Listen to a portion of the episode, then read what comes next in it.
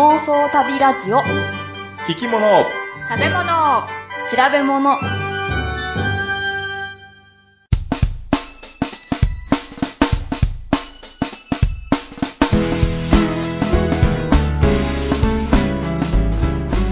この番組は世界中の見てみたい生き物食べてみたい料理訪れてみたい国についてなかなかそのチャンスのない3人が調べたことをもとに妄想力を働かせながら語り合うラジオ番組です毎回生き物を一つテーマとして取り上げそれにまつわる生き物の話食の話旅の話をお送りします先週の記憶がありませんグッチーです 最近、ホヤは苦手だということが分かりました。ポチコです。新たな声のそっくりさん情報をいただきました。たまです。え、誰よ？あの、メール読んだでしあのょこれ。そうえっとね、そう。えっと、フルネーム、フルフルネーム、ちょっとフルネームで書いてくださってるから、まあ、マリコさんということで紹介しますけど、うんマリコさんからメールをいただきまして、ちょっと読むね。はい。ははいえっ、とね、前回の放送で、タマさんの声と似ている人がポッドキャストをやっているという話をされていたのを聞いてメールしました。うんというのも、私もそう思う人がいたからです。それは、30代あずましくない乙女たちというポッドキャストで、そこで話をされている市垣さんという方です。という情報を、マリコさんがくれまして、うん。聞いてみた。うんお俺も前から聞いてたで。私あ、グッチさん前かから聞いてたんやんな聞い。てた、聞いてた。それ聞いてて似てるなとか思ってた？えーっとね、ちょっとまあ、あの、市垣さんの声のトーンが低めよね。うん。そうねう。ん。で、そういう感じのところが似てるんかもしれんけど、全然、その、喋りというか、北海道の人やからさ、うんうんうん。おう市垣さんね。だから、札幌の人なんやんな。そうそうそうそう。市垣さんも、その、一緒にやってるアーリアドネさんも札幌なのかな。そう。まあなんか普通に標準語ですよね。うん。でもさ、アリアドネさんがちょっと声が高くてさ。その一方での市垣さんっていうのと、ポチコさんが声が高くての私っていうのがちょっと似てるかなってあーあ、そっかそっかそっか、そのバランスがね。うんそうそうそう。いや、でも北海道でね、ラジオやってて、北海道でうんそういう風にやってる人って少ないような気がしたけど。ああ、ポッドキャト。ストやってる人。ねえ。うん。まあでも今、ね、名古屋はいっぱいおるもんな。名古屋を、あそうね、本当に仲が良さそうな二人のそういい雰囲気が出てるもんねうん。仲良し、なんか女子トークって感じですよねう。ん。え、ポチコさん、ホヤが嫌い、嫌いってわけじゃないやろうけど、あんまり？ホヤ食べたことなかったんですよ。うんうっちさんありますか？あるよ。あ、親親ない？ホヤ。まあ、好んで食べるような食材ではないと思うけど、うん。えタマさんないですか？まずね、今、ホヤってなんやっけっていうところに。あー、なんか貝なんだけど、うん。あれなんだろうか貝貝貝？じゃないのあれって丸っこくて、あの、なんかドラゴンフルーツみたいな感じですよね。あ、うんうん。あのねあ、トゲトゲで赤くてトゲトゲで、丸っこくて。そう。でね、あの、一応ね、ホヤはね、うん。うんえー魚の仲間や、どちらかというと。魚なんですか？うん。なんか、ムチの頭の中ですごい意味がわからんのができてきてるんやけど。あ、そうですか。え、魚？貝より魚ですよ、魚。なんかお店で見つけて、なんか魚と一緒に並んでて、うん。で、あの、これどうやって食べるんですかってお店の人に聞いたら、まあ食べれるように、あの、お刺身にできるように、あの、や、あの、調理し、の皮むいてくれて。そうそうそう。そしたらなんかだけどペロンとした、なんか、ちょっと手のひら、そう、中身がほとんどないというか、ね、大きい割に、うんなん、どうだろう。本当に私の手のひらぐらい。多分タマさんもそうのぐらいだよね。うんのペロンとしたのがあって、ちょっと苦いやんね。でね、苦いっていうかね、匂いがすごくないですか？うーん、すすごいかななんかあまあでもに、うん、あの、鉄臭い感じのするし、なんかちょっとケミカルな感じですよあね。ー びっくなんかもう怪物みたいなのが私の頭の中にあるんだけど。あね、あの、見た感じ全然、なんか普通で、普通の貝かなと思ったんですよ。家に帰ってね、そのパックに入れてくれたのを開けたら、で、まあ適当にお店の人がまあ別に普通に食べればいい、あの、なんていうの？そのまま切って食べればいいよって言ってたから、もう切って、で、口の中に入れて噛んだ瞬間、もうなんか鼻からふわーってなんか 臭いのがふわーって出るぐらいありましたよ、臭いのが。ケミカルなやつが。ケミカルなやつが。う んなんか、何これっていうぐらいなんか臭くて。で、なんか調べたら、あの、なんて、内臓みたいなのがぐちょぐちょってついてたんですよね。ああ、ついてた。うん。で、それが、まあ、2の人はそれが美味しいと思うらしいんですけど、それもしかしたらわざわざ残してくれたんかもしれない、ね。そう、お店の人はね、多分。で、それをでも取った、でだから取ったんですよ。だから取ったんだけど、やっぱり、臭くて、うん。でね、お店の人に聞いたときに、お店の人が売りたくなさそうだったのよ、私に。ああ、もしかしてあの、こんな素人に食わせる 小屋はねえっていう感じ。素人っていうか多分、こんな臭いの、なんかこれ腐ってるとか、なんか文句でもまたこう言われるかなとでも思ったのかな。なんか、なんか魚屋のおじさんがね、やったこと、なんか、ちょっとこう、癖があるよとか言って、なんかね、売りさそうにしてなかったのが、それが、なんか、え、なんで売りたくないのかなと思って、で、余計に気になって、ちょっと意地になって買っちゃったんですよね。何や、その現場。おまけに、1個200円だから意外に200円ぐらいな捨ててもいいやって思って、もし食べられなかったら。と思って、ちょっと気軽に。今、旬なんですかねたまに見かけますけど。で、グッチさんで先週の記憶は、うんゼロ先週記憶なしですね。いや、うん先週一週間ほぼ、え、全部の記憶がですか？いや、全部ではないけど、タイムマシンや、タイムマシン。そう、先週やったのか、今週やったのか、先々週やったのかっていう、うん。結構いろいろあったから、もうあの、家にね、先週はね、2日しか泊まってなくてね。あ出張やったんやな。そうそうそうそう。で出張の合間に、えーラジオの収録をしてんけど、ー。言っちゃっていいしたね。しましたね。しましたよ。2時間ぐらい喋ったね。かなりしゃってたけど、でもグッチさんたまにいなくなってましたよね。半分ぐらいいなかったかな。え、ということで、今日はあそう撮り直しということで、よろしくお願いします。初の撮り直しで。はいはい。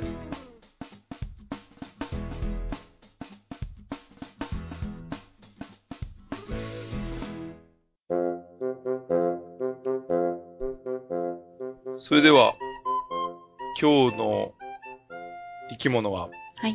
2回目ですのでよく覚えてると思いますけど、当たり前だ。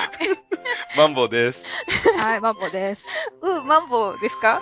そう私、いや、ちょっと、2回目は、照れがありますね。で、あのーマンボウって、ね、ご存知かと思いますけど、フグの仲間なんですよね。え、そうなん？フグ、あ、この話って、もううち聞いたことあったっけ？それも、それで、あのね、あのね、え、うんって言いにくいですよね。知ってました。はい。え、うち、全然覚えてなかった。ごめん。そうですか？あのね、あの、この妄想旅ラジオのいいところはね、うん。何、に、1時間以上こう喋っててもう、ん。うん。何一つ内容を覚えていない。そうなんだ。もうフレッシュな感じで今週も聞きますよ。はいいや、なんかあの、ナイトスクープみたいな感じでさ、今日も3本依頼やりましたけどって言って、うん。最後の方なんで、あれ今日1本目何やったっけ？そういう確認似てるかなと。あためにならないっていう良さがあるよね。ー。うんうん。では、はい改めまして、マンボウなんですけど、はい大きくなると、だいたい長さがね、3メーターを超えるらしくて、体重も2.3トン。うん。でね、世界最大の甲骨魚の一つと言われているんですけども、うん。もっと大きい生き物っていいだやん。海の中に？うん。それは。もっと大きな生き物、海の生き物で。クジラは？クジラ。うん。クジラも大きいやん。うちらの方が大きいやん。クジラってだって、そんな3メートルどころじゃないもんな。うんうん。うん。三、白長スクジラで30メートルぐらいある。あそんなでっかいの？おうんでも、うん。世界さ、ここっちのマンボウは世界最大の甲骨魚の一つって書いてあるやん。うん甲骨魚ってどんな感じ書くん？硬い、うん。こう、えっと、石片にさら、はいはい。さら、んの？うんうん。骨の魚。骨が。が硬いんですか？そう、骨が硬いじゃ魚あ。、軟骨魚もあるんですか？ちなみに。あるある。あるんですか？うん。えーっとね、まず、クジラ。うんク。ジラはね、哺乳類やん。うん。うん。だから魚じゃないから、うん。うん。世界最大の哺乳類、あるいはもう世界最大の哺乳類は、その世界最大の生き物やから、ね、クジラは世界最大の生物ってなるけど、うん。えーマンボウはうん。世界最大の甲骨魚。おうで、マンボウよりもっと大きいやついるやん。マンボウより大きいの？クジラ以外に。クジラよりちっちゃいけど。はいなんやろう。イルカみたいなのですか？イルカもね、哺乳類やからね。あ、そっかそっかそっかそっか。魚ででっかいのエイとかでっかそう。おー、いいとこ来るね。あ、ほんま。うん。えっ、とね、世界最大のね、軟骨魚っていうのがいて、おううん。それが、うんえっ、ージンベエザメ。あ、サメ。そう、さんああれもね、相当でかい。あ、あれはでっかいわ。10メートルぐらいになったっけ、うん、見たことあるけど、でっかかった。へえ。上手上手ジョーズ？もそうやけど、ジョーズはもっと、あの、歯の尖ったやつやんか。ああ、違うんだあれ。もうちょっとちっちゃいかな。うーんそれでも数メーターぐらいね。うんうん。こ甲骨魚の中ではお一番大きいうんというマンボウなんですけども、うん。うん。あの皮膚はね、うんあの、厚い粘液で覆われててね、うん。その中にね、寄生虫がいっぱい付着してるらしい。絶対触りたくない。マンボウの昼寝って聞いたことない？マンボウの昼寝すんの？そう昼寝すんねん。夜寝とは関係なく昼寝をするん？夜も寝るかもしれんけど、昼寝もするねん。ああ、海に浮かんでるやつですか？そうそうそう。うんなんか死んでるんかと思ったら、また動き出すし、そりゃ。マンボウが横に向く、横向きに、えー水面ぷかぷか浮いてる。えっと、倒れるみたいなこと？そうそう、倒れて、横に。倒れてなんかこう、平面になっちゃってるってそうそうそう、うんうん平面が上を向いてるっていう。それは死んでると思っちゃう。うなあ、ん。それを、えーマンボウの昼寝っていう風に言うねんけど、うん。その理由はまだ分かってないらしい。謎のままらしいんか。あ、何してるのか？うん。なんで、寝てるかどうかもわからんの？そうそうそうそうそうそうてか、。魚って寝るんかな？魚も寝るよ。あ、寝るんやう。ん、夜中、例えばね、魚の、なんかあの、なんだっけな、えーある種類では、うん。もう自分でね、寝る場所っていうか寝るベッドっていうのか。な。流されないようにとか、あとは周りにゴミがひっつかないように、うん。お粘液のベッドを作って、うん。粘液でできてんの？そうそうそう。ネバネバ？ネバネバ。おう。おそれで作って、夜寝るっていう魚もいる。ああ。あのー、なんだっけな。ラッコなんかはね、うん。海藻を体に巻きつけて寝るしね。そんなことする。ラッコってさ、なんかさ、うん。隣のラッコと手繋いでんのはみ、ああ、そんな、そんなこともすんのかな なんかね、動画で見たよ。ラッコが、うん。隣のラッコとううん。手繋ぎながら、なんか、流されてた。かわいい。流されてるやん流。されちゃう。流され、うん、浮かんでなんか動いてた。あれめっちゃ可愛いからまたなんか動画見てみたらいい。おー。探してみようんうん。う。マンボウは、まあ、全世界の熱帯や温帯の海にお広く分布するんねんけど、もう、外洋、その、沖からね、あ、岸から離れた外洋の表層で浮遊生活をしていると考えられてきたんだけど、ほうほう。近年の研究により、うん。マンボウの生息の場は深海にまで及んでいると。うん。で、海上で見せてる、その、ね、昼寝と。うん。そういうのは生態の一部に過ぎないことが分かってきたと。ああ。じゃあもう海、海のその人間から見えるとこから深海、深海って何 ?200 メートルとか300メートルとかやっけ？そうだね。う。うんん。あの、大陸棚より向こう側っていうかね。うんああ、そんなに動くんか。うん。うん。そこに潜ったり。でね、発信機をつけた人がいいね。マンボあウに。あ。うん。そうそう。でね、マンボウの生息水深をうん一定にね、保ってなくてね、うんもう表層から水深800メートル程度までの間を往復してる。ええへえ。すごいなぁ、うんうん。なんかマンボウ研究したら深海旅行できるんじゃん。なんか技術的にヒントあるんじゃん。あ、そうね。上行ったり下行ったりできるのそうそううん。でね、もうあの、クラゲを食ってると思われててんけど、その胃の内容物を調べると、うん。その深海性のイカやエビなんかも出てきて、うん。残骸が発見されてるらしいですよ。うん。イカとかエビの方が絶対美味しいもんな。うん。そこでね、まあそういった、あのー不思議な生態を見せてるマンボウなんですけども、うん。巷にはあの都市伝説がはびこっててほう、例えばね、うん。マンボウはね、その水面ジャンプすんねやんか。は水面の、なんていうの、水、マンボウのジャンプっていう風なのも言われてて、あ、知られてて、あ。うん。え、ジャンプ、ジャンプをして、その着水した衝撃で死ぬという。うわ、それ噂やんな。噂。うんうん。まあ一般的にはね、その、さっき寄生虫が体にいっぱいついてるって言ったけど、うんその落とすためではないかとはあ。推測されてんねんけども、うん理由はよくわかっていないと。え、実際にそういう映像とかあるんですか？ジャンプの映映像？ジャ、ジャンプはね、その水族館で飼育してる人の、うんあの話でもあるらしくて、あ、もしかしたら見ればあるかもしれへんけど、うーん。見てみたいですね。うんだって結構大きな体ですもんね。それでジャンプ。そうそうそうそうそう。水しぶきすごそうなうー。ん。例えば、今度、日光浴してる、日光浴っていうのかわからないけど、マンボウの昼ね、うんうん。は、その、海の鳥に、うん。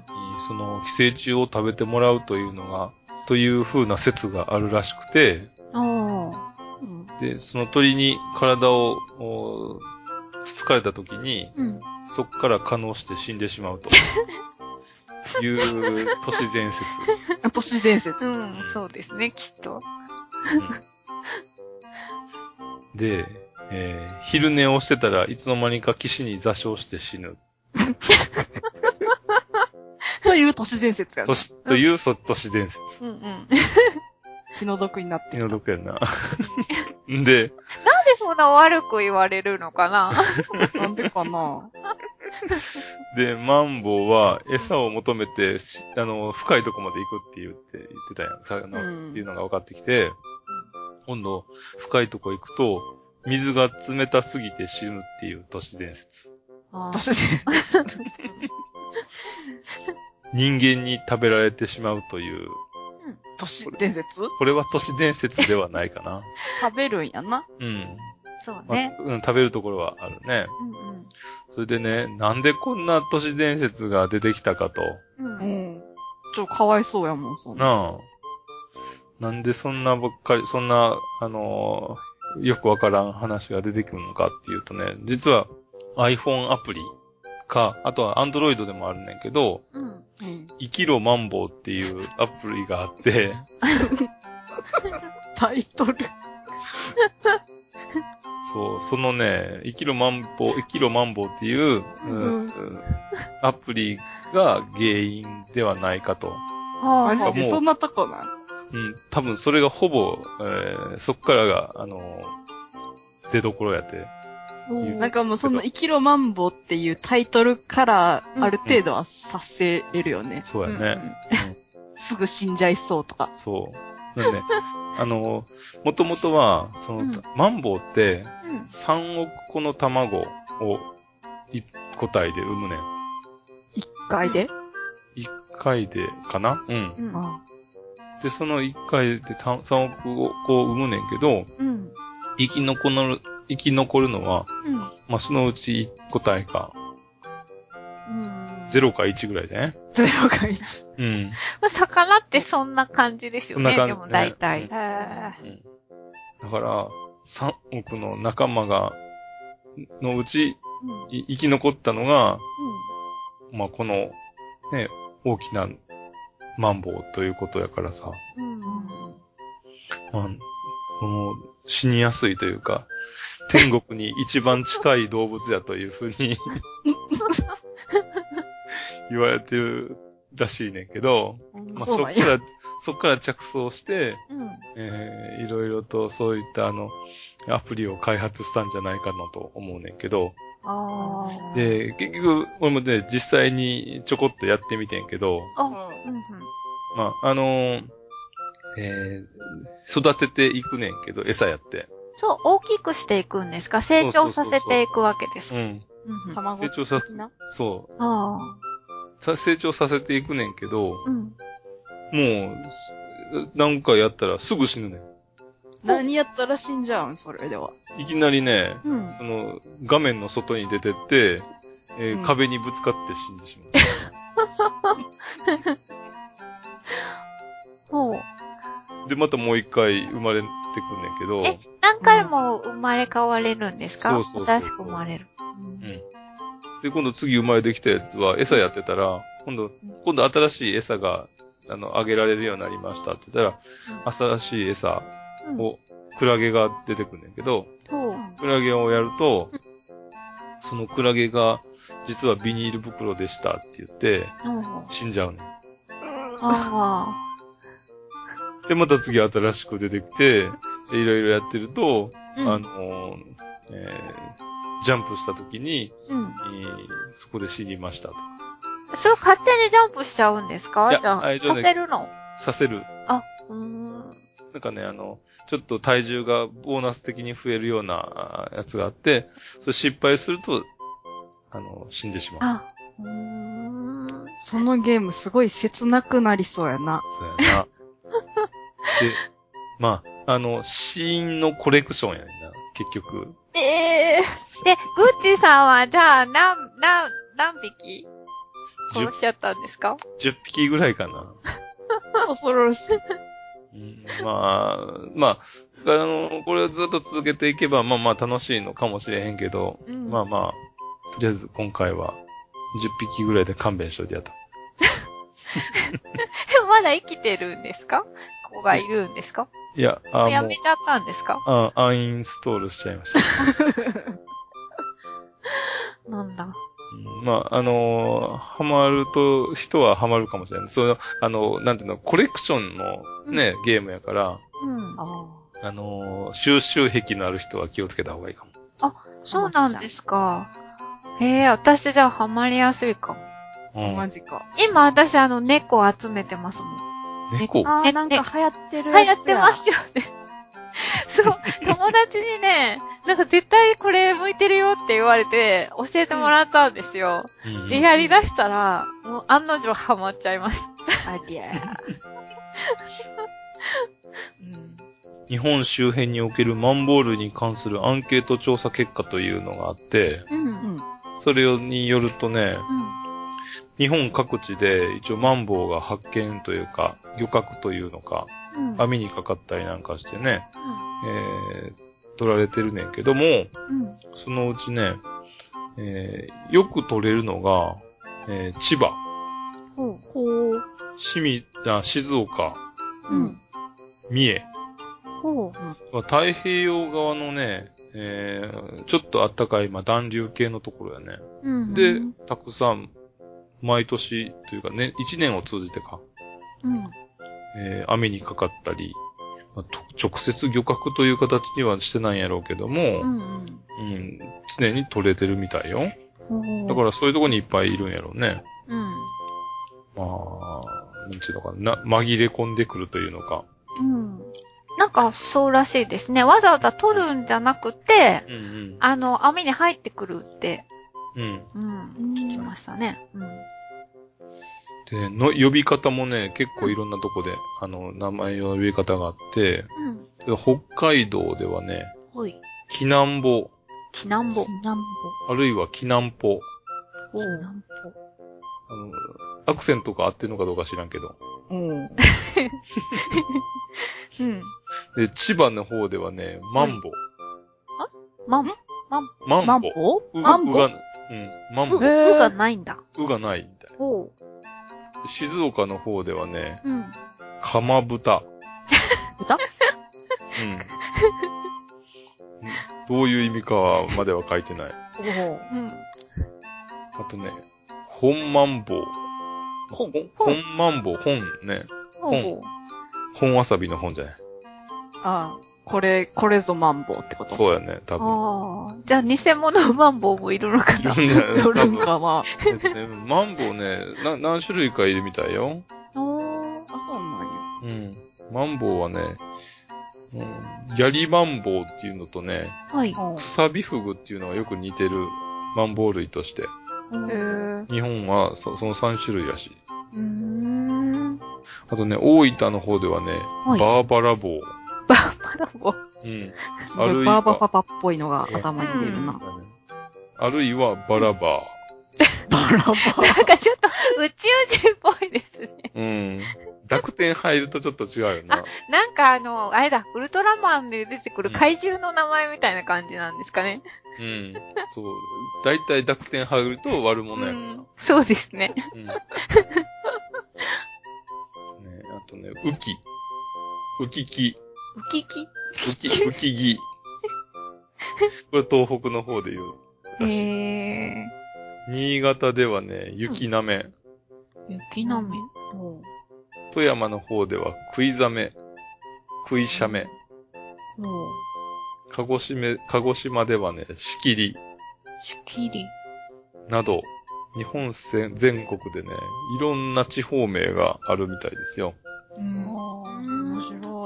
でも本当に そうね。でも本当にいろんなとこで撮れてるんですね。うん。日本海でもね、たまに、うん、うん。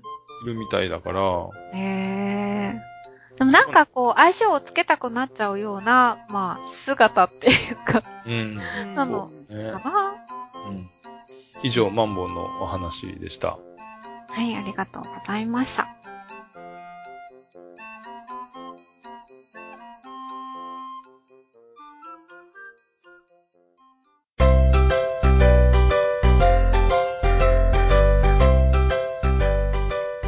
回旅のお話、うん。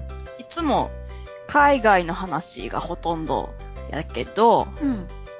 今回旅先は日本です。おう国内旅行ですか？国内旅行で うんただし、はい。今から30年、40年前ぐらいから、現代までっていう、その幅広い中での日本です。はあ、じゃあタイムマシーンがいるんです。そうそう、タイムマシン系。あで、今回、マンボウについて調べたんですが、あ。うん。まあ、正確に言うと私が調べたのは、マンボです。ま、マンボ？どマンボこで呼ばれてたやつやったっけ？えっ、と、どこだったっけどっかでしたね。そうえっとね、千葉や、千葉。あ千葉やんな、そう、千葉マンンボウ。え、千葉に千葉にはいかん。今回は、うんうさぎマンボについて調べてみました。うん。何うさぎマンボって。うさぎマンボ知ってる人はここにはいないかな？知らん、何？えっとね、駄菓子の名前やねんけど、で、うちはこれちっちゃい時駄菓子屋さんで見たことなかったんけど、うん。えっとね、棒状になったうん。ラムネやねんけど、ラムネっていうかシュワシュワしないラムネみたいなやつで、で、まあ、長さ的には5、6センチぐらい。で、うんその棒の周りが、うん。えっと、ビニールでこう包まれてるんやけど、それがオレンジ色とかピンクとか黄色とかカラフルになってて、うん。で、5本で1袋に入ってんねやんか。うん。そのうさぎマンボっていうのは、えっと、パッケージに男の子のうさぎと女の子のうさぎが書いてて、その間にでっかくうさぎって書いてて、で、その下にちっちゃくマンボって書いてあるんやんか。ああ。うん。うっちーさんとポチコさんはちっちゃい時、駄菓子屋さんとか行ってこんなん見た？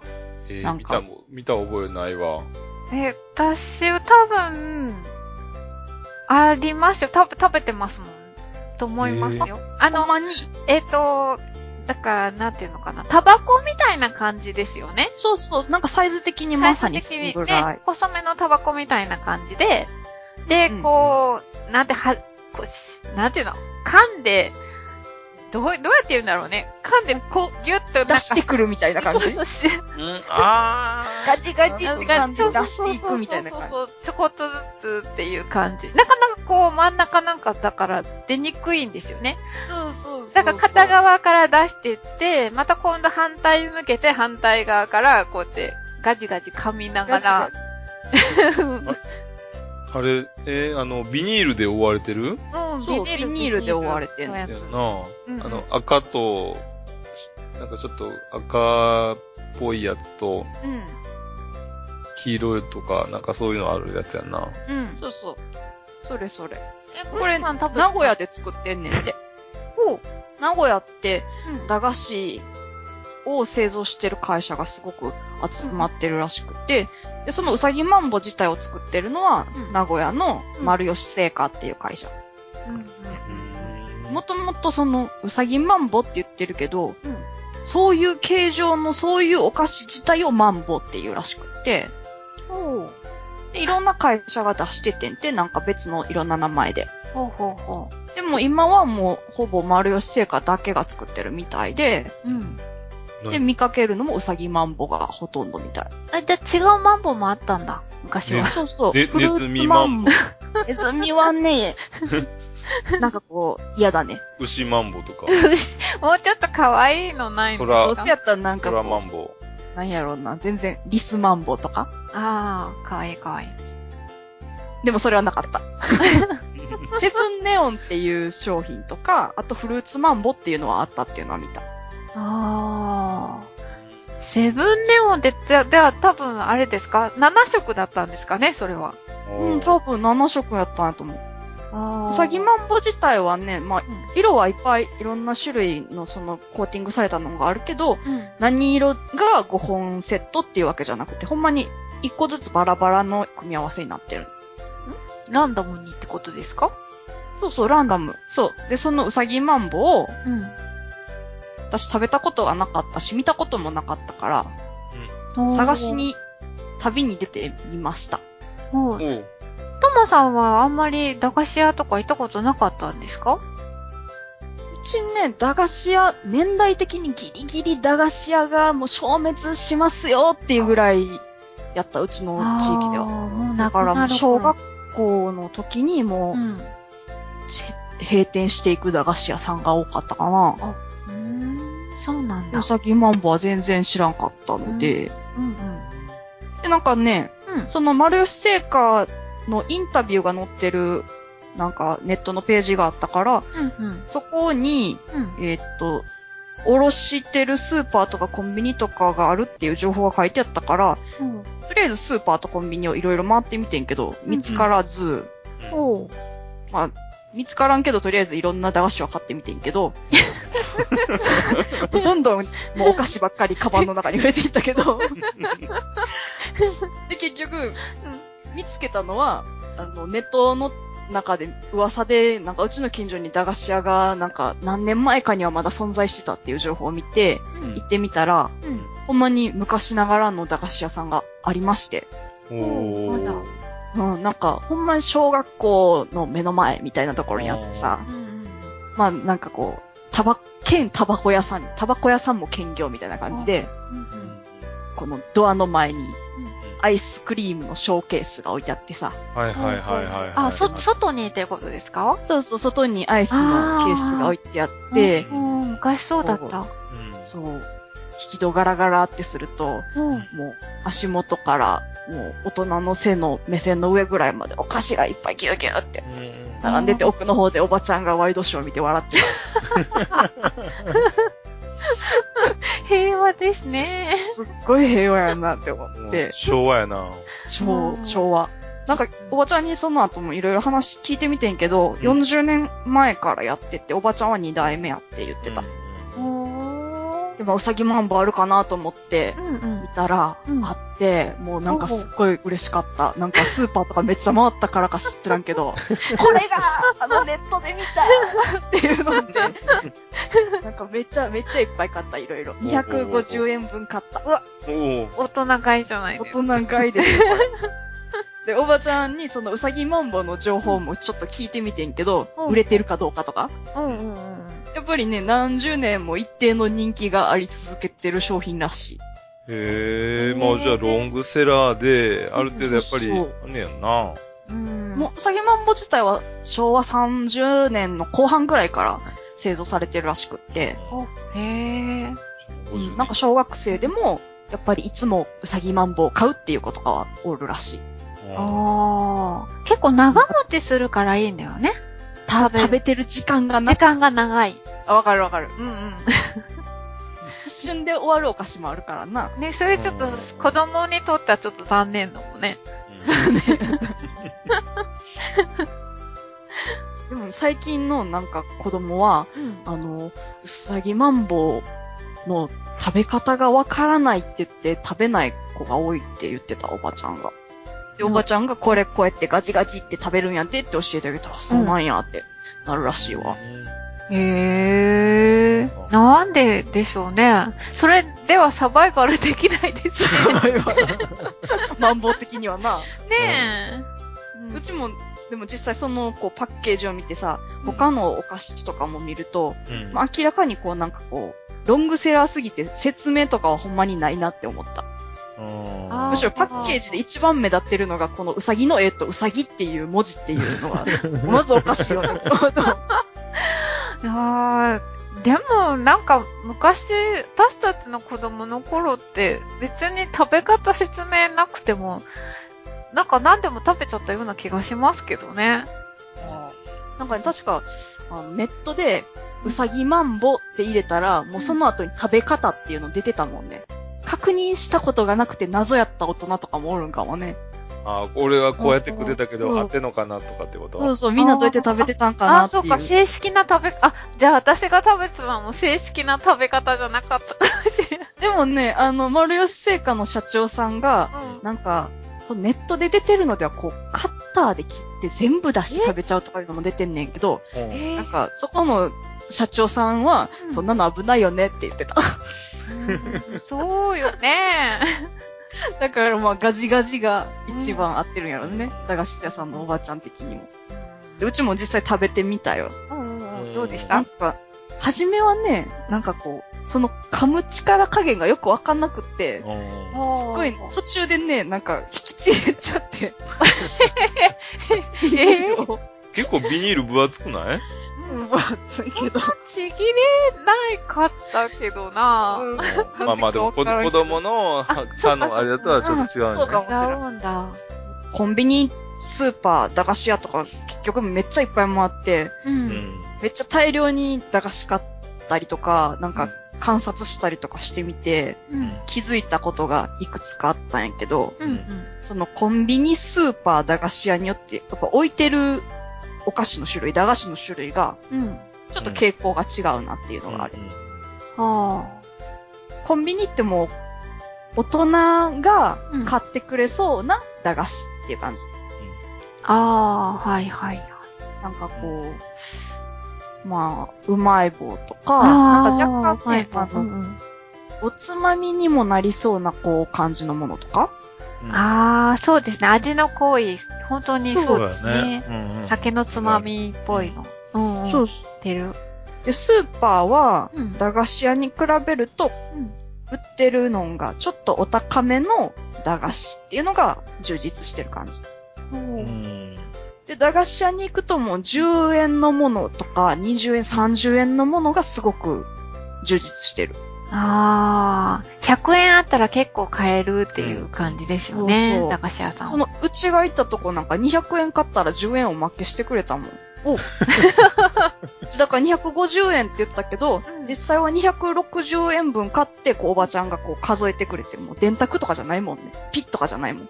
え？全部おばちゃんが口に出しながら、えー、10、20ってやってたからさ、260やと思ったけど、最後に残ったヤッター麺、10円のヤッター麺1個、これはおまけねって入れてくれたの。おー。へえ、優しい。でもそんなことしてて、ね、成り立つのかしらね、経営が。うんなんかもう、やっぱりそういうなんか利益目的ではもうほとんどやっていかれへんって言ってはった。わああ、そうなんだ。税金対策ってこと？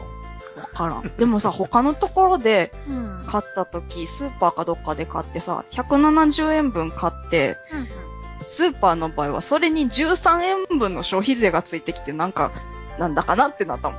ああ、消費税13円。そう。うん。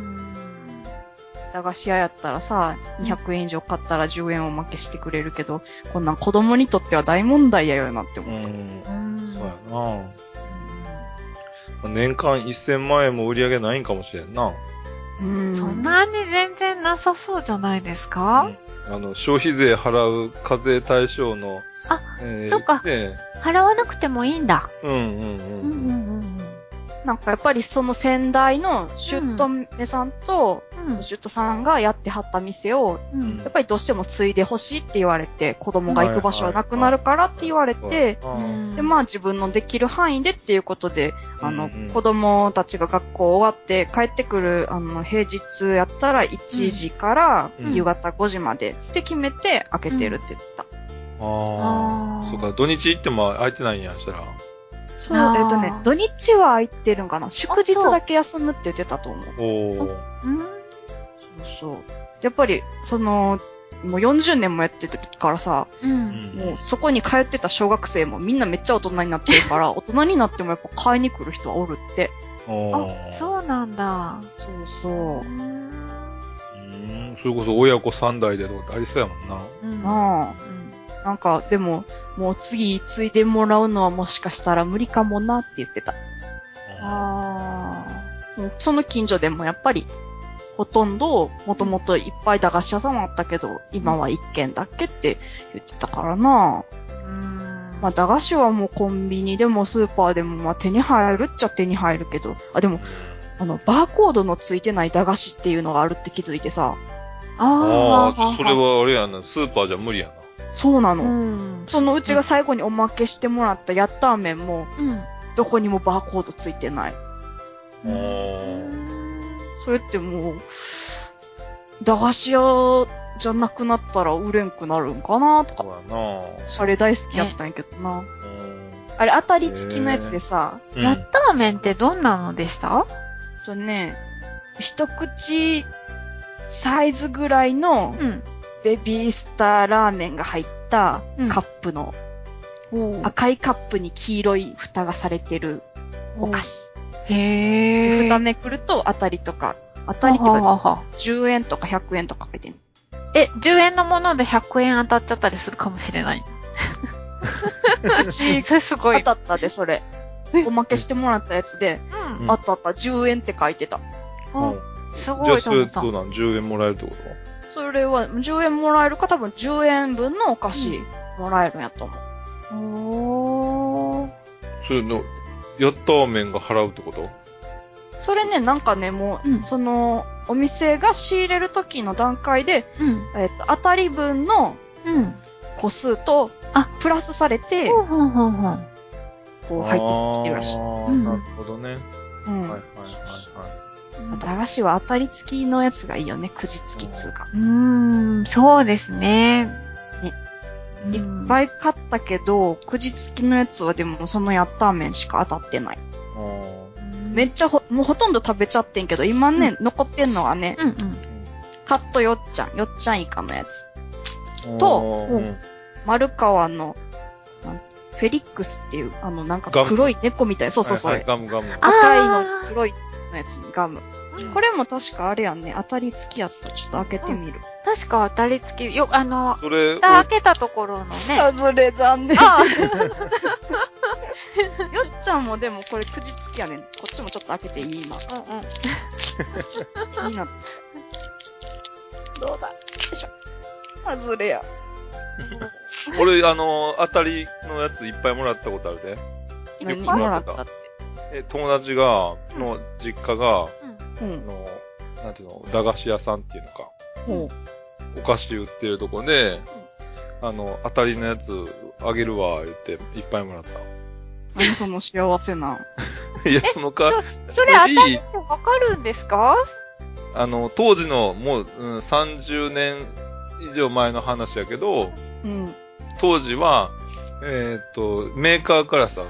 納品されるやん。うん。納品されるときに、えー当たりの飴と、うん。外れの飴をお別々に送ってくるね。へー。で、へーまあ、良心的なところは、まあ、はい、送られてきた飴を全部その中に入れる。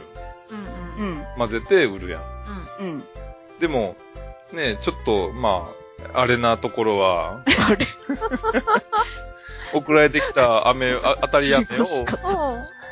全部入れずに、うん。当たり飴だけを食べてしまうというか。えー、そんな子供の許しがたい。今この私がハズレを出して残念がってるところにそんな話題聞いたら怒っちゃうよ。ということを30年ぐらいまではしてたかもしれんな。まあでも今やったらな、あの、敵屋さんやったっけ、あの、えー当たりはくじがなかったら捕まっちゃうもんな。あ前、何年か前に捕まったやん。あ。あ、そうなんや。うん。なんか、やってて、くじいっぱい引いても全然当たり、えー、引かへんわ、言って。うん。で、警察に言うたら、うん。一応全部中のくじ全部開けさせられて、で、中に当たりが入ってなかったから詐欺ですって言って捕まって。へいろいろ突っ込みたくなるな。ー。うんうん。駄菓子だけはもう、まだ夢を売っててほしいなと。まあ商売する方は大変やろうけど、あの駄菓子屋さんも長く続いてくれたらなとうん思いました。うん。皆さんもまあ、近所に意外と知らない昔ながらの駄菓子屋さんとかあったりするかもしれんから、うんうん。探しに行って、こう、うさぎマンボウをぜひ見つけてみたらいかがでしょうかと思います。ありがとうござありいました。がとうございました。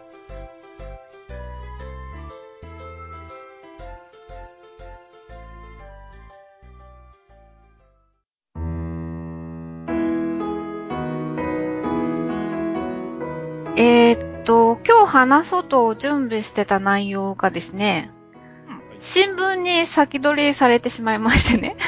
あら、え 昨日の夕刊に、えはいはい。三重の、あの、尾鷲って、あの、三重の、えー、三重県の南の方ですよね。うん。まあ、そこで取れるマンボウと、その、なんか、料理についてうん。が、なんか、紹介された結構大きな、こう、特集がありましてね。はいはい。で、これが結構、内容もしっかり濃くて、美味しそうな写真も載ってるし、結構ね、読み物としても面白いんですよ。悔しいな。そうなんですよ。なので、マンボウに関しては、まあ、あの、ぜひそちらを読んでください。譲ったな。譲りました。えっと、ちなみにですね、えっと、昨日4月14日付の日経新聞の夕刊です。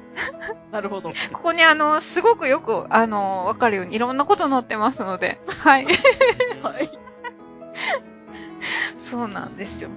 ということで、まあ、話すことなくなったんですけど、まあ、あの、でも、まあ、えっ、と、この記事の中にもですね、書かれてるんですけど、あの、ちょっと触れられてるんですけど、あの、北森夫さんうんっていう方が書かれた、えードクトルマンボウ公開記っていう、うん。そう、今日はだからこれを、だけを取り上げて、紹介しようかなと思います。はい。ご存知ですか？ドクトルマンボウ。中よく知らんな。ドクトルマンボウ自体はしという名前というかあれは知ってるけど、で、うん北森よっていうのは、うん、うん。なんか、なんかの中学かなんかのテストかなんかに出てきたような気がする。お？え、そうですか？へえ、え、どんな問題なんでしょうね。いや。いや代表例とかなんかそんな感じ、そのね、北森用の、代表例。あーあー、そうです。え、うん、芥川賞も取ってるんですよね。うん。なんか結構有名なあの作家さんなんですけど、まあ小説も書かれてるし、うん、まあこの、えっ、と、ドクトルマンボウシリーズって言って、いろんなあのエッセイですかね、旅行記とかエッセイとか、あと昆虫とかにもなんか随分詳しいみたいで、そんな斎藤茂吉のね、孫やもんね。そうそうそうそうそう。うん。すごいよそう。で、おまけにあの、お医者さんなんですよな。ね。へうんえ。精神科のあの、お医者さんなんだそうです。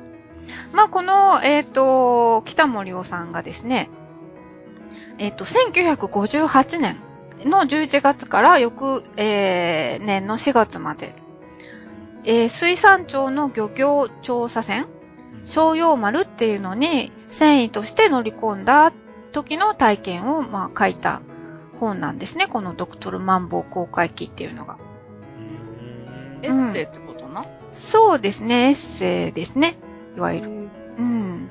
で、まあ、まだこの1958年っていうのは、あの、一般のあの人がまだ旅行に行く、海外に行くっていうのは、まだあの、自由化されてない時代だったんで、まあなんかちょっと特別な経験っていう感じだったんだと思うんですよね。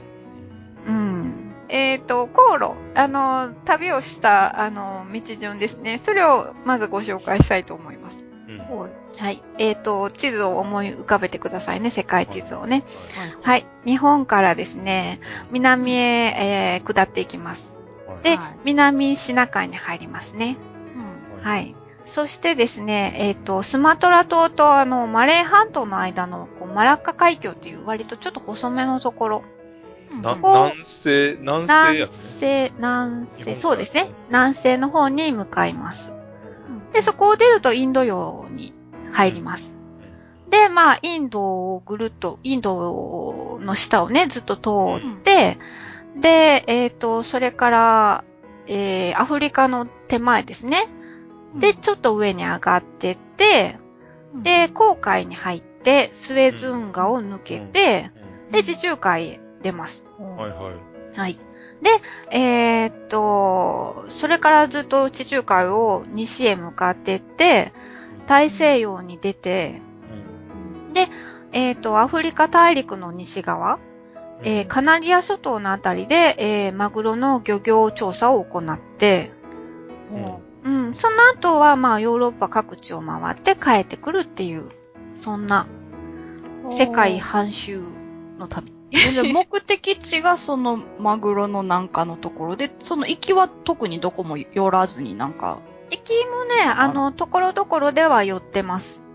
シンガポールに寄ったり、いろいろ、うん。まあ船だから多分こう、なんて言うんでしょう、食料とかこう積み込んだり補給だとかもがね必要だから、あのところどころで泊まっていって、でまあ、あの、そう。で、マグロの、えっ、と、漁業調査をしてから、まあヨーロッパ各地を回って、それからまあ同じ道を通って帰ってくるという感じ。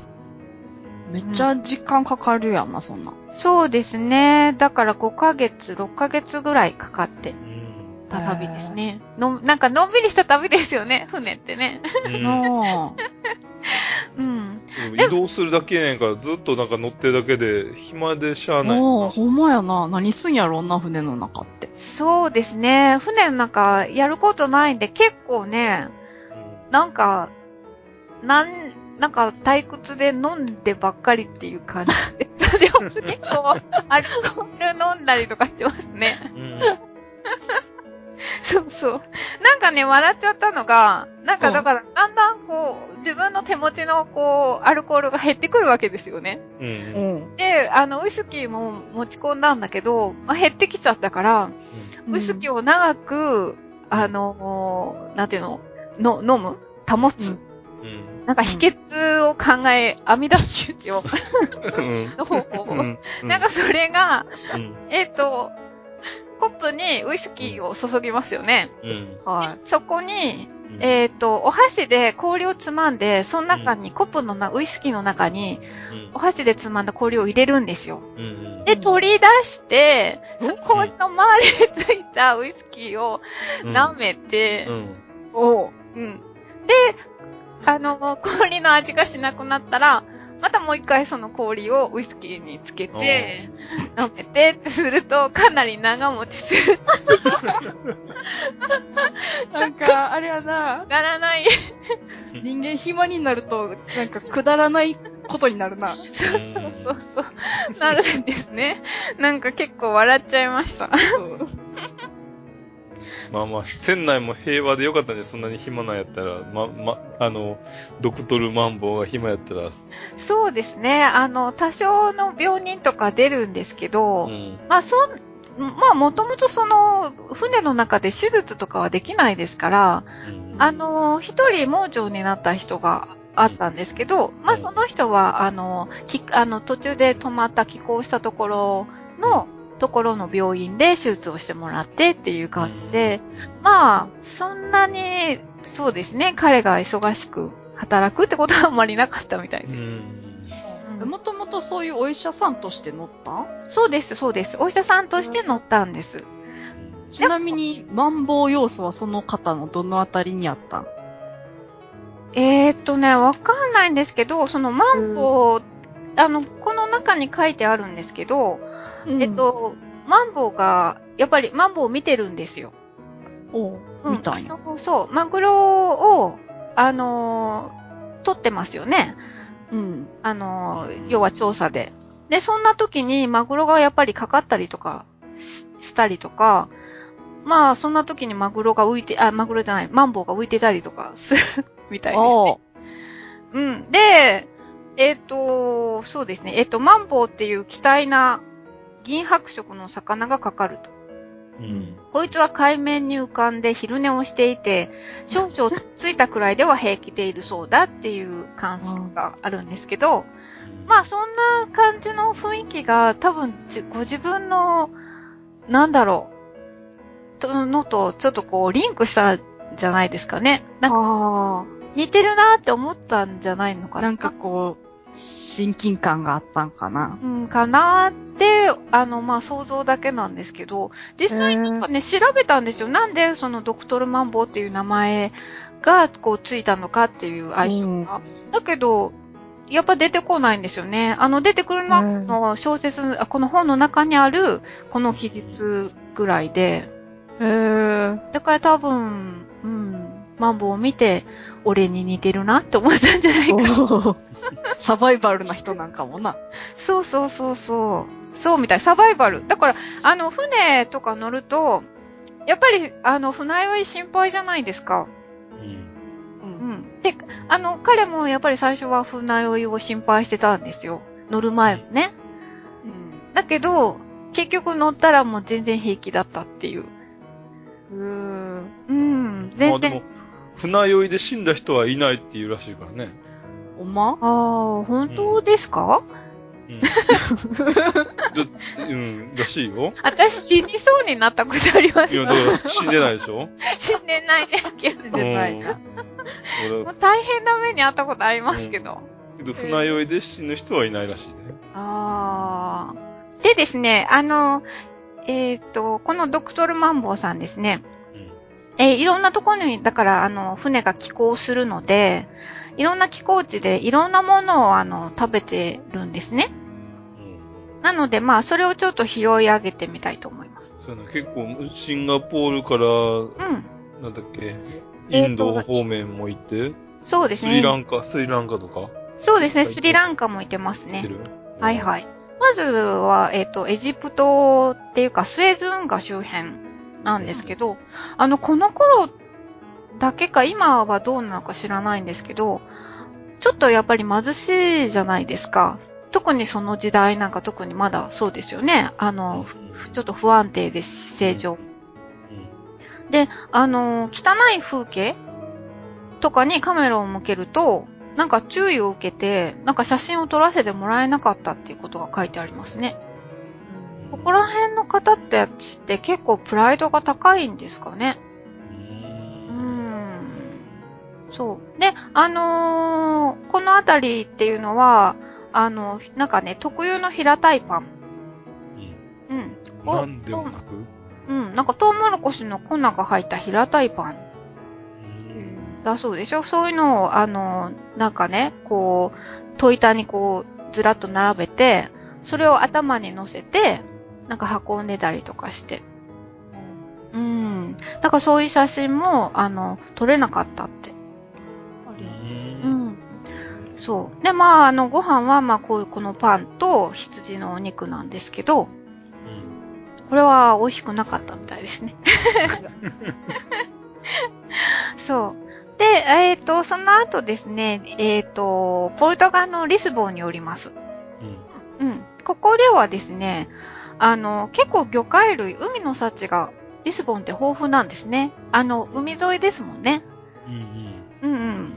で、あのー玉ねぎと貝を塩茹でしたものとか、イワシの油揚げとかね、油で揚げたものとか、これ結構美味しかったって書いてます。うん。そうそう、私もね、リスボンいたんですけど、あのータコと貝ではなく、あ、玉ねぎと貝でなくて、玉ねぎとタコを茹でたやつとかが割と有名なんですよね。うん。で、なんか、くた、くたって、腰がなく茹でたタコ？うんで、その次、ドイツ、ハンブルグによります。はい。で、ドイツ料理は、あんまり美味ではないと。ど、え、ドイツって海沿いやったっけ？えっと、ハンブルグは、あの、海です。えっと、昔、ハンザ同盟の、こう、があった、こう、立派な港があります。北の方ですね。ああ、北の方は、はい、あのか。、北海方面か。そうそう、北海に向けてですね。地中海はないよね。地中海はないですね。北海の方ですね。すごく寒、いかにも寒そうな、あの、海です。うんうんうんうん。寒そうやんな。寒そう。じゃあね、ニシンとかい、あの、いっぱい取れるやもん、取れるもんね。あ、そうですね。うん結構、あの、食べれますよね。ニシンとか、あの、酢漬けにしたやつとか。うんうんそうやね。うん、結構美味しいですよね。うんううんん。そうそう。で、でもドイツ料理はあんまり美味しくなくて、わざわざ努力してまずくしたみたいな印象を受けることすらあるみたいなことを言ってる。毒舌やな。そうそう、毒舌なんですよね。毒舌マンボウじゃないのか。毒舌は。そう、こんなに言わなくてもいいのになって思うんですけどね。なんか嫌なことあったんかな。で、次にオランダにおります。うん。オランダはですね、自動販売機がたくさんあって、この頃ですよ、1958年。うん、もうすでに、うん、自販機がいっぱいあって、お菓子とか、うん、お菓子とかタバコもあるんだけど、えっ、と、ソーセージとかハンバーグの自販機まであったと。へえ。うん。そうなんですよ。で、そう、ちなみに10年ぐらい前なんですけど、私が行った時にはコロッケの自販機もありました。いいね。うん。そうそう。お腹が減った時にね、気軽にコンビニとかがまだそんなになかった時だったから、ああの、変えてよかったですよ。コロッケとか、あとあの、フライドポテトとかも。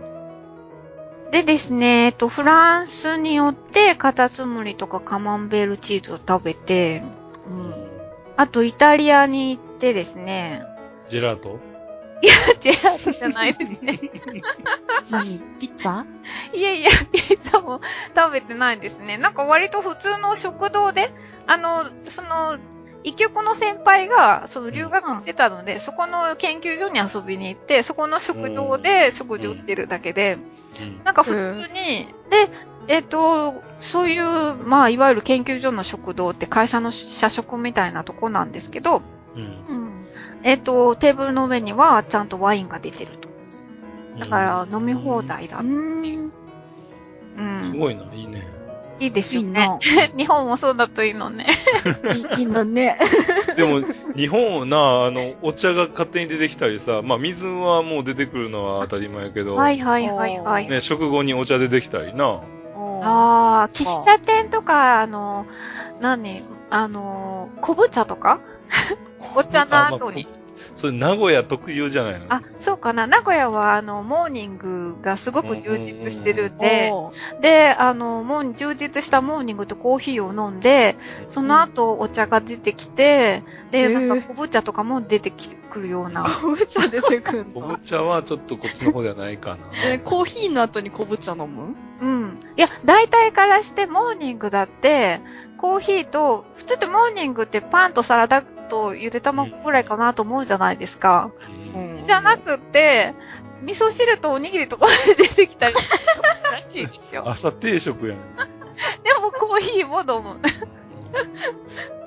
コーヒーがついてくるっていう感覚なのいや、どうでしょうね。お腹ガバガバになりますよね。うん。でもね、結構ね、年配の方たちって長くいるんですよね、ずいぶん。朝早い、うん朝から来て、あの、ランチタイムの前まで居座ったりするらしいんで。あの、東南アジア的なんじゃない？やっぱり。あね鳥の品評会でも始めちゃうんじゃない？あー、近いものを感じる。あ、そう。でもね、あの、一元さんが入ると、やっぱちょっと気まずいようなお店もあるみたいですよ。あの、もう来る人が、あの、決まってるから、うん席が決まってるんですって。ありゃー。うあん。だから、うかつに適当な席に座ると、ここはわしの席じゃって言われちゃうかもしれない。難易度高いな。ーそうそうそうそう。まあ、あの、ぜひ名古屋に来たら一度経験したらいいと思います。名古屋じゃなくて、ちょっと名古屋の北の方とかの方がもっと充実してるみたいですけどね。うんうん。はい。でですね、えっと、まあ、最後の寄港地がですね、セイロン。あの、さっき言ってたスリランカなんですけど、で、まあ、ここで、えっ、と、舌が曲がりそうなぐらい辛いカレーを食べて、インド人もびっくりやん。そう、インド人もびびっくりインド人じゃないか。えー、まあ、そうですね。インド人ではないですね。ですね。で、吐き気がしてきたっていう。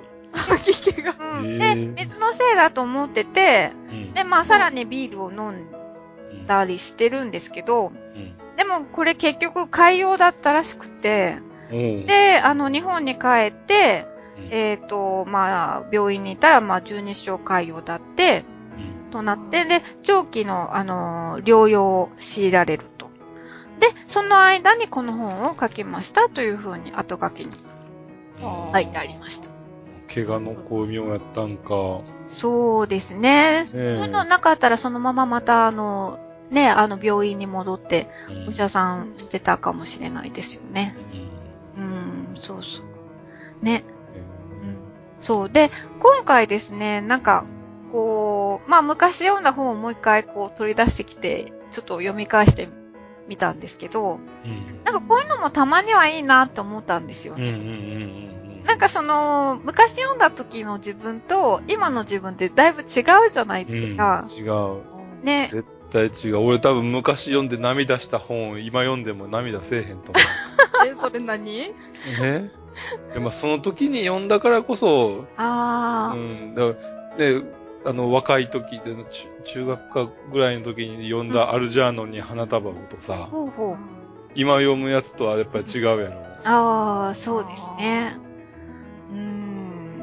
純粋な感じの心で読むアルジャーノンに花束をはもう心に染みるけど、うん今読んでも、もう純粋な心を失う。失ってしまうかもしれへんね。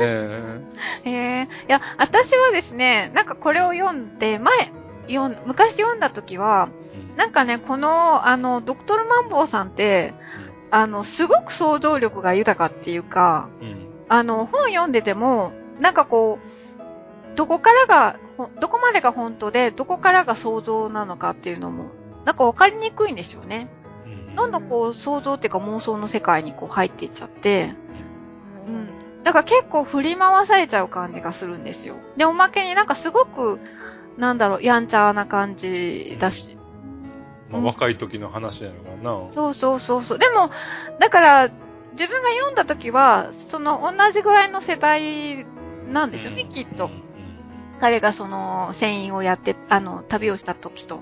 だけど、こう、今、こう読むと、もう、どっちかっていうと、そのお母さんぐらいじゃないで、お母さんとは言わないですけど、でもなんとなくお母さん的ななんかこう見方をしちゃって、あうん、まあなんか、やんちゃな可愛いやつだな、みたいな感じへにね、なんか思えてね。うん。あー、なんかこういうの久しぶりに昔の本出してくるのもなんかいいなーって、うー。ん。面白いな。そうそう思いました。はい。ということで。はい。どうもありがとうございまはーい。す。はい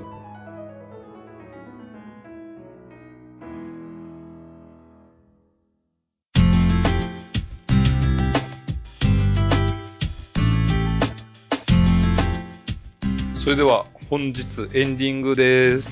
はーい。今回も、あの、いただいたメールを紹介しつつ、えーお話ししていきたいと思いますけども。じゃあ、まず、たまさん紹介してください。はい。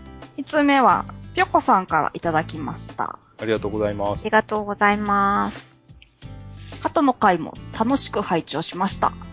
伝書鳩のお話は特に興味深かったです。新聞社の屋上で伝書鳩が飼われていて、専属の飼育要員がいたというエピソードで、ロート製薬の昔の CM を思い出しました。お三方はご存知かどうかわかりませんが、昔、ロート製薬の社屋の周りを白い鳩がたくさん飛び回る CM があったんです。あれは CM のためだけに用意された鳩ではなく、ロート製薬の、ロート製薬でも実際に屋上で鳩を飼っていたそうです。やはり飼育員としての社員がいたという話ですが、新聞社の鳩部署といい、ロート製薬の鳩部署といい、名刺には何と印刷されていたのか大変気になります。かっこ、〇〇新聞社、鳩部、統括部長何がし、ロート製薬、鳩部、資料管理課長何がし、とか。鳩の成績によって現場の最前線に連れて行かれる個体と余興方面で活躍する個体とがあったというのも興味深かったです。個人的にはくす玉の中に入れられたり、手品の仕掛けの中に押し込まれたりする鳩としての生涯も楽しそうだなと思った次第です。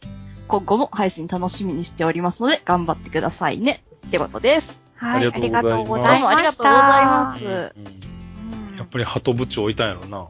ああ、そう、確かに名刺は気になるところ。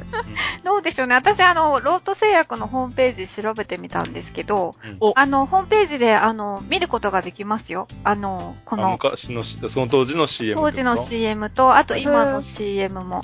あの当時の本当の鳩を飛ばしてるのは、1992年までだそうです。うんその後は、あの、こう CG で、あの、作ってるらしいですね。へうん。見たことないもん。え、たまさん？うん。と飛んでる、実際飛んでる CM って見たことない。ーで、池の真上を、なんか、ロートの、ね、うんうん。本社が奥の白い建物があってってやつや。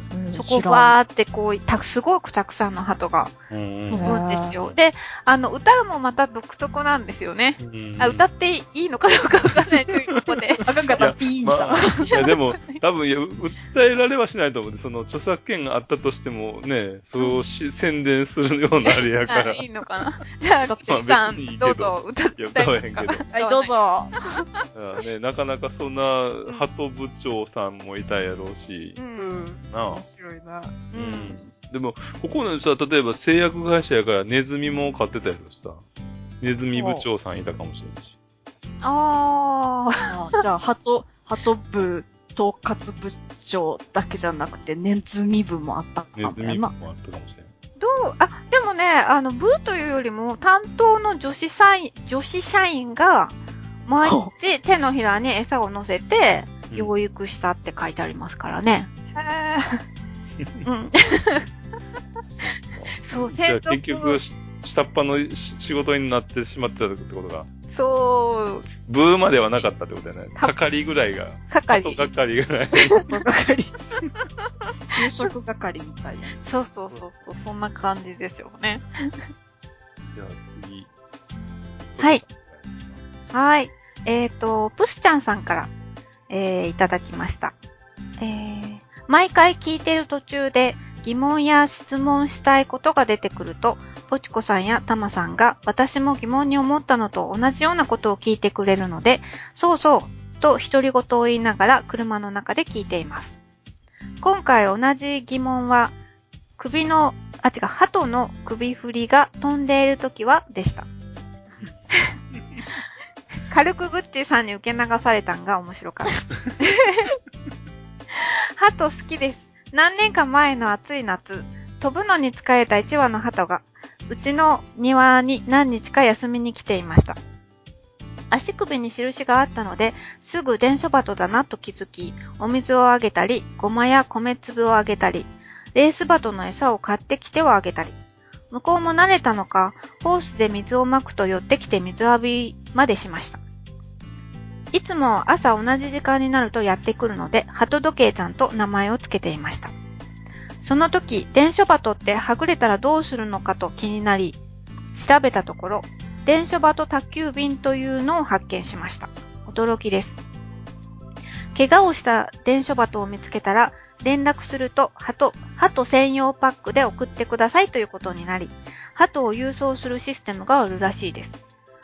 うちの鳩時計ちゃんは飛べるほど元気だったので10日ほどいて回復したのか空を旋回して帰っていきました。さながらありがとうというように。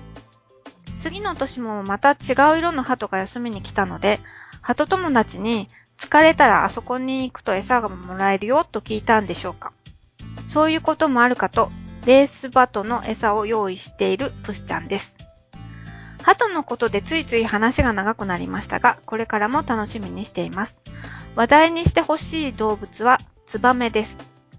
ポチコさん、ツバメの巣料理かな今回鳩を仕入れて食べるとか探求心さすがだと思いました。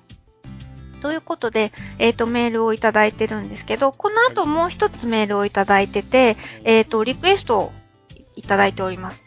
えっ、とですね、うかいのうとあゆをリクエストしますということです。はい、ありがとうございましあたり。がとうございます。すごい楽しそうな経験してはるね。そうですよね、電書バトね。まあ、なんかうちにも鳩時計ちゃん出へんかなって、すごいちょっと夢見ちゃう。そうそう、来てほしいですよね。来てほしい。あと、その、電書バトの、えっ、と、なんだったっけ？えー、宅急便？うん。びっくりした送るな、送る用があるねんな。うん多分なそう、あのー日本電書バト協会というところをしのホームページを見たらですね、うん。あの、迷いはバトを、うんあの、見つけたら、えっ、とですね、日通航空おを利用してくださいと書いてありよます。しください。何鳩のマークの引っ越し専門じゃなかった？じゃなくて、日通航空です。うん、飛行機で送るんですかね。航空って書いてありました。そこを、はい、利用してくださいって案内が載ってますよ。うん。じゃあ、鳩をちゃんと送れる体制を取っているってことやねんな。うん。うん、すごいな。そうですね。うん。へえ。ねえ、でも本当になんか、すごく面白い話を皆さん、うんあうん。で、あの、皆さんめっちゃ持ってるね、ネタを。そうそうそうそう。なんかもうぜひぜひいろいろね、あの、手持ちのネタを送っていただきたいですよね。うん。うん。うん。じゃあ、あの、メールアドレスをじゃあお願いいたします。妄想旅アットマーク gmail.com mousoutabi アットマーク gmail.com です。皆さんのね、はい。なんかこう、動物の面白経験聞いてみたいですので。うんはい、ぜおひ、待ちしております。はい、送ってください。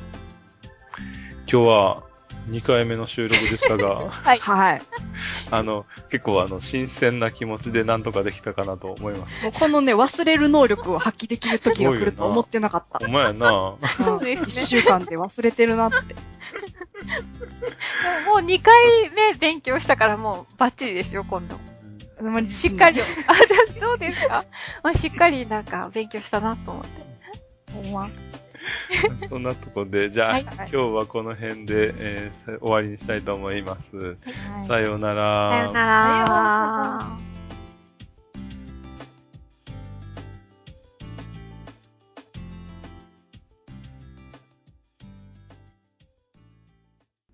この番組はバックパッカーを応援するたびたびプロジェクトの提供でお送りしました。